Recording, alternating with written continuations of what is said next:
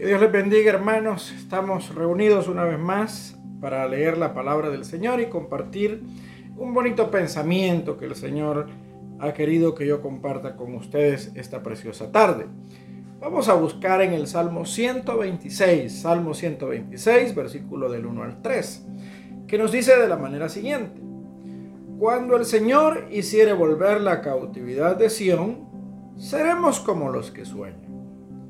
Entonces nuestra boca se llenará de risa y nuestra lengua de alabanza. Entonces dirán entre las naciones, grandes cosas ha hecho Jehová con estos. Grandes cosas ha hecho Jehová con nosotros. Estaremos alegres. Amén. Vamos a dejar ahí la lectura y vamos a ir a la palabra del Señor. Eh, bueno, primero vamos a ir a una oración y luego a desarrollar la palabra del Señor. Eh, Padre que estás en los cielos, te damos gracias en el nombre de Jesús por este hermoso tiempo en el que vamos a compartir tu bendita palabra. Padre, te pedimos que esta palabra haga la obra y cumple el propósito por el cual tú la has enviado a cada uno de los que esta tarde la vamos a escuchar. Dios bendice a mis hermanos, a mis hermanas. Querido Señor, en el nombre de Cristo te damos gracias. Amén y amén. Bueno, queridos, estamos ya casi por cumplir uh, los tres meses de confinamiento, ¿verdad? De tres meses sin congregarnos prácticamente. Eh, aunque ya se oyen noticias alentadoras, por ejemplo, ya sabemos que es muy posible que la fecha que se había estipulado para, para finales de agosto eh, se rebaje especialmente como, como un mes. Un mes se va rebajar y posiblemente estemos entrando eh, en los primeros días de, o los últimos, los últimos días de julio, podría, por ahí podría ser. Bueno, ¿de qué quiero hablarles esta hermosa noche? Eh, esta, esta noche quiero hablarles acerca de la importancia de mantener nuestros sueños vivos. La importancia o cómo mantener nuestros sueños vivos. Quiero contarles un poquito el contexto en el que se desarrollan estos versículos.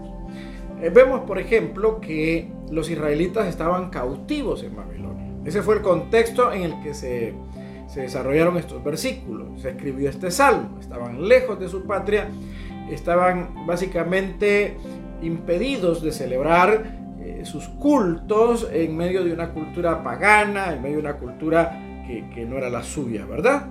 Ahora, tenemos acá, queridos hermanos, que eh, a pesar de que ellos eh, habían recibido una profecía, una promesa de repatriación a través del mismísimo Jeremías, pues eh, Daniel incluso también habló de esto, ¿verdad? De que se iba a cumplir eh, esa, esa repatriación en el tiempo estipulado. No obstante, ¿verdad? Ellos veían esto como muy lejos, lo veían como un sueño imposible. Por eso es que ellos en este salmo están hablando a futuro. Ellos decían, ¿cuándo el Señor? ¿Cuándo se ve? Entonces, entonces están hablando en, términos futuros, pero un futuro muy lejano, muy desesperanzador es el futuro que ellos, que ellos visualizan. Y esto hace que, que básicamente entren en una especie de depresión, están deprimidos. Lo podemos leer en el Salmo 137, que nos dice del versículo 1 al 4. Junto a los ríos de Babilonia, ahí nos sentábamos y aún llorábamos, acordándonos de Sión. Sobre los sauces, en medio de ella colgábamos nuestras arpas, o colgamos nuestras arpas. Y los que nos habían llevado cautivos nos pedían que cantásemos. Y los que nos habían desolado nos pedían alegría, diciendo, cantadnos algunos de los cánticos de Sión. ¿Cómo cantaremos cántico de Jehová en tierra de extraños? Acá ellos están describiendo cuál era el estado de ánimo en el que ellos se encontraban. ¿Verdad? Estaban deprimidos, estaban tristes. Ahora, ¿por qué? Porque ellos veían la promesa, ellos veían el regreso, el retorno como algo muy lejano. Cuando el Señor hiciere volver la cautivación, seremos, no nos lo podremos creer, no podremos creernos. Ese día sentiremos como que estamos soñando. Y cuando eso suceda nos vamos a alegrar. Cuando eso suceda vamos a alabar. Cuando eso suceda la gente nos va a echar vítores, nos va a echar flores, nos va, nos va a celebrar, pero lo veían como una utopía. Este día yo quiero hablar bajo el tema cómo mantener el sueño vivo hasta, hasta que se cumpla, cómo mantener vivos nuestros sueños hasta que esto se cumpla, ¿verdad? Porque sí también nosotros estamos viviendo una etapa difícil, una prueba complicada, una prueba que, que no es fácil de sobrellevar. Pero, pero nosotros tenemos ese registro bíblico, nosotros tenemos esa, esa experiencia, ¿verdad? Eh, de haber visto testimonios, de haber visto eh, la grandeza del poder de Dios. Hemos visto cómo Dios obra, hemos visto cómo Dios actúa. Eh, hemos, nos hemos enterado, nos hemos dado cuenta que para Dios no hay nada imposible, que nuestro Dios es poderoso. Y, y a diferencia, aunque yo sabía en la fórmula, fíjese, y es la que voy a compartir, cómo hacer para que nuestros sueños se mantengan vivos hasta que se cumplan, ¿verdad? Eh, y nosotros a la vez mantenernos vivos hasta que nuestros sueños se cumplan. Entonces, ellos tienen la fórmula. Lástima que ellos han decidido aplicarla hasta que se cumpla la promesa. Pero nosotros la vamos a aplicar mientras se cumple la promesa. ¿Verdad? En lo que esperamos a que se cumpla, en lo que se consolida la promesa, porque esa es la clave para mantener nuestros sueños vivos, para mantenernos vivos nosotros y mantener nuestros sueños vivos. Entonces vamos a analizar lo que ellos están pensando hacer en el futuro y que nosotros debemos hacer ya en el presente. Amén. Eh, y, y dice el versículo 2 en su primera parte, dice, entonces, o sea, cuando Dios haga volver la cautividad, dice, entonces nuestra boca se llenará de risa. Así que vemos que ellos tenían la clave, ellos tenían la fórmula, lastimosamente no la aplicaron. Al igual que nosotros muchas veces tenemos y conocemos las respuestas de, muchas cosas o, de algunas preguntas que nosotros nos hemos hecho. Tenemos la clave de cómo ser felices, la clave de cómo llevarnos bien, la clave de cómo ser prósperos, la clave de cómo aumentar nuestra vida espiritual, la clave de cómo hacer crecer nuestra fe. Tenemos las claves. El problema es que no las aplicamos. Ese es nuestro problema que, solo tenemos información, pero no convertimos esa información en acción. Pero este día vamos a, compartir este tema para que la información que tenemos la convirtamos en acción. Entonces, para mantener mis sueños vivos y mantenerme vivo yo, yo debo procurar mantenerme siempre positivo. Siempre positivo. Así dice, entonces nuestra boca se llenará de risa. Ellos dicen entonces, pero nosotros desde ya debemos de tener una actitud más positiva, una, una actitud más alegre. Aquí está hablando eh, eh, el escritor sagrado de alegría, de alegría. Entonces yo me voy a alegrar, dicen, pero ¿y por qué alegrarnos hasta entonces? ¿Por qué no nos alegramos desde ya? ¿Cuántos creen que Dios es fiel? ¿Cuántos creen que Dios es bueno? ¿Cuántos creen que Dios es poderoso? Si Dios es fiel, Dios es bueno y Dios es poderoso, no dudamos, no dudemos de que las promesas de Dios se van a cumplir. Y como ya sabemos que se van a cumplir, entonces cambiemos la mala actitud a una buena actitud. Dejemos de lado la mala actitud y recibamos una mejor actitud. Es decir, mantengámonos positivos, mantengámonos alegres. Porque una persona positiva, una persona alegre, siempre ve el lado bueno de las cosas. No solamente el, negativo, siempre ve el lado bueno de las cosas, ¿verdad? Una persona positiva incluso es una, persona que tiene mejor salud, es una persona que, está capacitada, queridos hermanos, para enfrentar la vida porque la, la salud es integral. O sea, tiene que que el cuerpo necesita de que haya salud espiritual, salud emocional y salud física. Y muchas veces hay enfermedades que se llaman psicosomáticas, es decir, enfermedades que solo están en la cabeza. Es la gente la que dice, yo estoy enfermo, yo me siento mal, a mí me duele por aquí.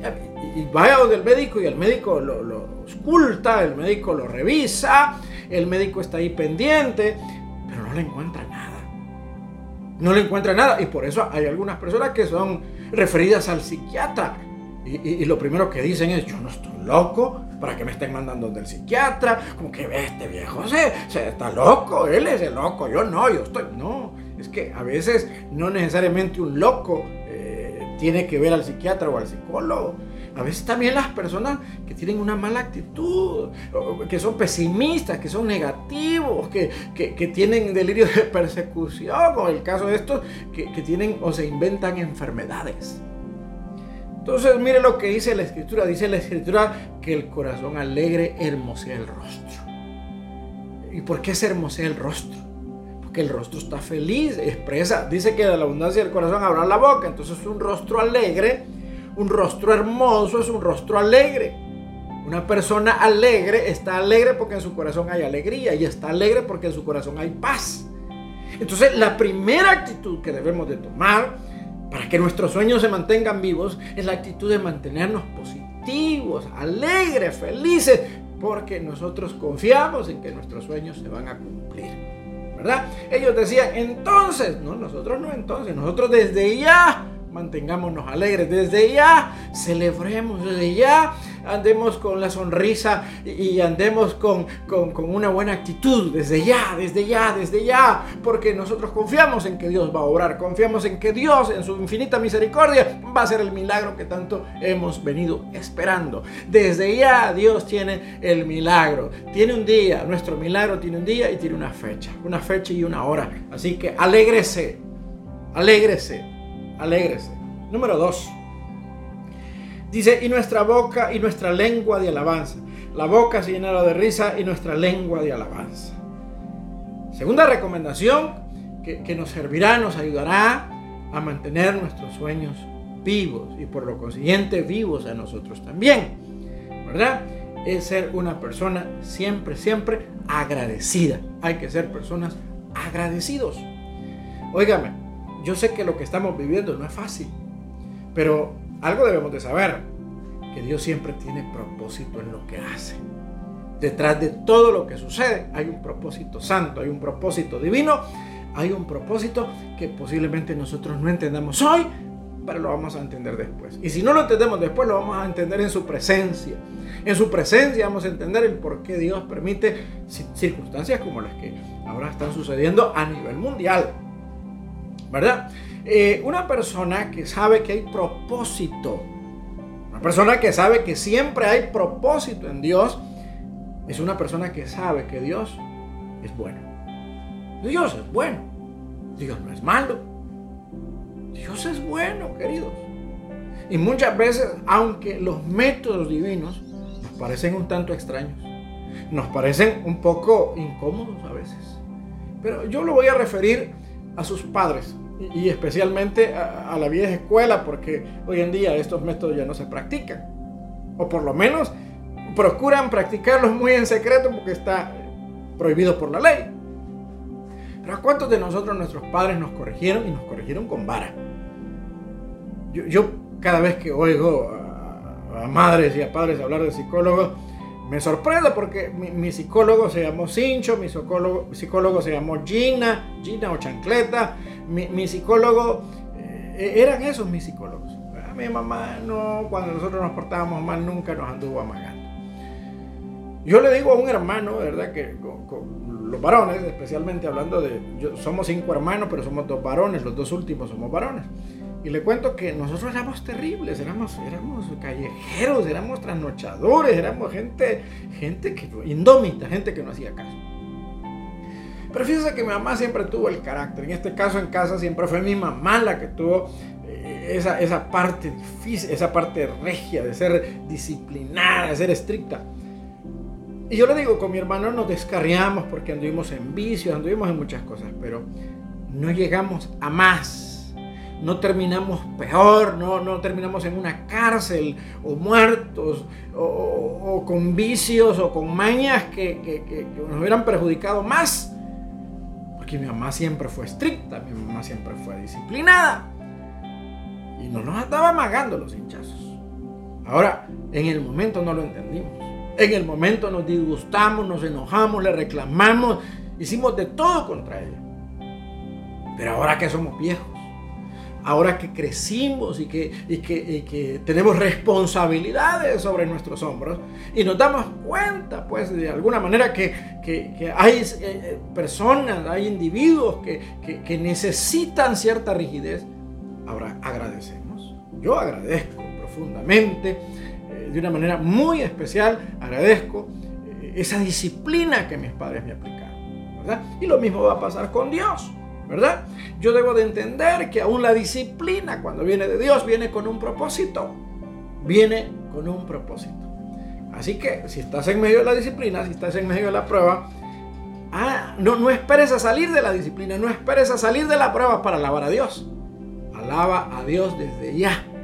El salmo dice, bueno es alabarte, oh Jehová, y cantar salmos a tu nombre. Darle alabanza a Dios en medio de la dificultad significa que aceptamos su disciplina. Significa que entendemos su disciplina y significa que agradecemos su disciplina. Ellos decían, entonces nuestra boca o nuestra lengua se llenará de alabanza. Entonces cuando ya seamos liberados. No, ¿por qué no empezamos desde ya a darle gracias a Dios por este proceso? ¿Por qué no comenzamos desde ya diciéndole, Señor, no entendemos el propósito, no entendemos la razón, no entendemos el por qué? Lo único que sí sabemos es que por algo tú has mandado todo esto que ha venido. Por algo lo has mandado. Por algo nos has metido en este encierro. Por algo eh, la economía se ha visto golpeada. Porque, y, quizá ni siquiera hay que ir muy allá, muy lejos para interpretar. Mire, si nosotros nos retrocedemos unos cuatro meses atrás, cinco meses atrás, la vida del ser humano era una vida, una vida terrible, hombre. Una vida terrible. Mira, hermanitos que, que preferían irse el domingo a la playa que ir al culto. No les podía salir un cumpleañito, una piñata, no les podía salir un día el padre, un día la madre, porque dejaban todo lo que tenía que ver con Dios a un lado y le daban prioridad a, sus festividades, a sus compromisos, a sus, bueno, qué sé yo. Y no solo el mundo, sino la iglesia.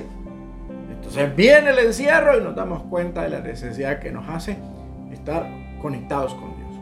Entonces, número dos, ¿verdad? Procure ser una persona agradecida, siempre agradecida. Para que nuestros sueños se mantengan vivos, agradezca a Dios. Dele gracias. dígale al Señor, gracias por, este proceso. Porque este proceso va a ayudar a que mis sueños se cumplan. Los sueños se van a cumplir. Número 3. Vamos a ir a la última parte ya. Y dice, versículo 2 en su segunda parte, entonces irán las naciones Grandes cosas ha hecho Jehová con estos. Grandes cosas ha hecho Jehová con nosotros. Entonces, ellos dicen, entonces cuando, cuando la gente nos vea regresar, cuando la gente vea que venimos de vuelta hacia nuestro país, con nuestros tanates, con nuestros chunches, cuando nos vean en caravana venir de allá de Babilonia hacia, hacia Jerusalén, entonces dirán las naciones. Pero hermano, nosotros podemos dar testimonio y esto es lo que implica el punto número 3 procure dar siempre un buen testimonio a los de afuera. Y uno puede dar testimonio incluso, no solamente al salir del proceso, sino incluso durante el proceso. Durante el proceso podemos dar testimonio. Durante el proceso. Ahora, ¿qué testimonio estaban dando cuando allá en Babilonia decían, échense una canción? No, pues si nosotros ya colgamos las arpas. Y nosotros no tenemos motivo para estar cantando. Nosotros no nos pidan eso, que nosotros ahorita no estamos para eso. Ganas de chillar, tenemos ganas de llorar. el testimonio que estaban dando en Babilonia. Negativos, pesimistas, amargados. Eso es lo que eran allá en Babilonia. Y entonces me imagino yo que los babilónicos dijeron, esto les ha pegado fuerte. Esto es tan serio. Primero, esto de las deportaciones, esto de las conquistas, era algo muy natural en aquella época, así como ahora lo es la migración.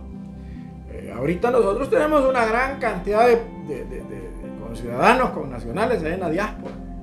Hay mucha gente en Italia, hay mucha gente en los Estados Unidos, aunque estos se van de manera voluntaria, voluntariamente. Pero fíjense que siempre existe esa paradójica. Por ejemplo, yo, yo he estado en el país un par de veces, he estado fuera del país un par de veces.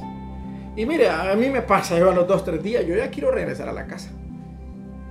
O a veces hemos salido con mi esposa a algún hotel a chotear y nos hemos quedado dos, tres días, pero hermano, yo, yo, yo después de dos, tres días, yo ya me quiero volver a mi casa. Por eso cuando alguien me cuestiona y me dice, mire hermano, ¿y usted no le gustaría viajar, ir a vivir fuera del país? No, no, no, yo no serviría para estar fuera, pasear sí, pero ir a vivir fuera del país no, no, aguantaría, yo soy una persona demasiado arraigada. Ahora bien, yo creo que si alguna vez yo me fuera del país, yo fuera con la convicción de que ya no quiero estar aquí, o que ya no me conviene estar acá, y que por eso decido irme. Pero el punto es que hay muchos que están fuera, allá en Estados Unidos, y de manera voluntaria, allá en Italia o en Francia o en Alemania, porque conozco gente que está en diferentes latitudes. Pero ahí viven pendientes, ay mi pulgarcito, ay mi aquí, ay mi allá, ay cómo extraño las pupusas, ay cómo extraño la yuca. ¿Y para qué se fue? Si va a estar así, mejor no se vaya. Yo, no digo que no hay que extrañar, pero si nos tocó que emigrar, nos tocó que irnos por alguna circunstancia, y así se los ordena Dios a, los israelitas. Antes, antes de que vayan, les dice, a la tierra donde vayan, allá construyan casas, allá tengan hijos, allá hagan su vida, les dice. Hagan su vida y aquellos a cruzarse de brazos fueron. Pues estaban deprimidos porque estaban tristes. Pero ¿qué es lo que debo de hacer yo entonces? Mientras yo estoy en el proceso, procuro dar un buen testimonio. Acuérdense que los, ojos están puestos en nosotros. Entonces, estos allá en Babilonia estaban tristes, dando mal testimonio. Y dice, cuando ya nos regresen, entonces vamos a dar buen testimonio. Cuando ya nos den la carta de salida, entonces nos vamos a alegrar. Entonces vamos a, a alabar a Dios. Entonces, entonces, entonces. Pero para mientras aquí nos vamos a quedar. No es esa la idea. La idea no es esa, la idea es que durante el proceso estemos felices. Yo sé que habrán hermanos que por razones de, fuerza mayor, conozco a gente que ha tenido que emigrar por, por cuestiones de seguridad, por ejemplo. Pero entonces si está por allá, haga su vida, alégrese, añore el país, si está bueno, añore, pero alégrese. Entonces lo que quiero decir en este sentido es de que durante el proceso nosotros tenemos que dar buen testimonio. ¿Cómo mantener mis sueños vivos? Dando buen testimonio, porque los, ojos del mundo están puestos en nosotros. Por eso me imagino yo que llegaban los babilónicos y les decían, échense una canción, hombre. No ustedes son los, cantores, no son ustedes los, levitas, pues no son ustedes los, alegres, los que para toda fiesta ahí están con alabanzas y están con brincos, y no son ustedes los aleluya, pues. Eso es lo que la gente piensa de nosotros, que nosotros somos alegres, porque en las velas cantamos, en, los aniversarios cantamos, nosotros, en todos lados andamos cantando. ¿Y ahora por qué no estamos cantando? ¿Qué nos pasa ahora?